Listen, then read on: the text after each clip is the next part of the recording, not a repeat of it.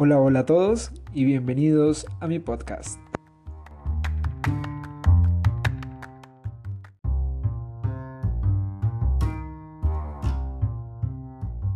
Familia, bienvenidos a este nuevo podcast. Espero que esta semana, inicio de cuaresma, esté transcurriendo para todos muy bien. El día de hoy vamos a hablar de la sociedad de la información, los avances, pero también los retos. Quédate para escuchar más sobre ello.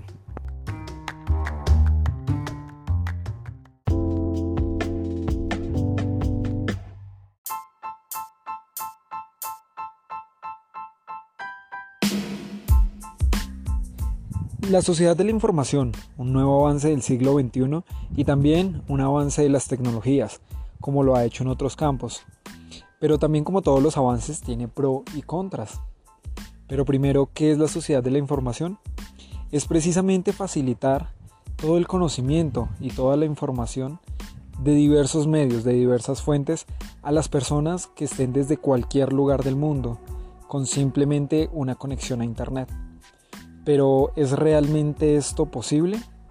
Soñamos con una sociedad de la información cuando, por lo menos en Colombia, no contamos con una eh, conectividad suficiente, ni siquiera en las grandes ciudades y mucho menos en el campo. Pero es una idea que se puede aprovechar muy bien, pues el acceso libre a la información genera nuevos conocimientos, genera nuevos avances y permite que día a día se desarrolle la sociedad de una manera más justa y más equitativa.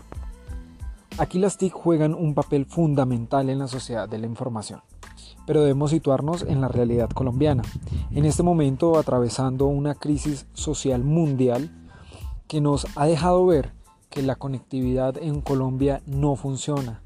Miles de jóvenes y niños de la zona rural y de los colegios principalmente oficiales no han podido acceder ni siquiera a una sola clase desde que empezó la virtualidad.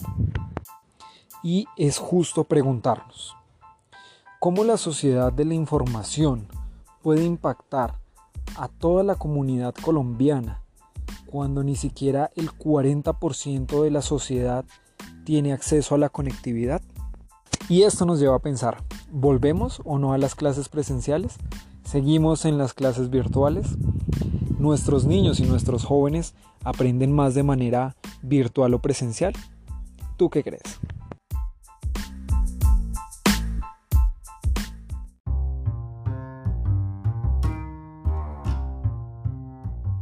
Y hasta aquí nuestro segundo podcast, esperando si volvemos a la presencialidad.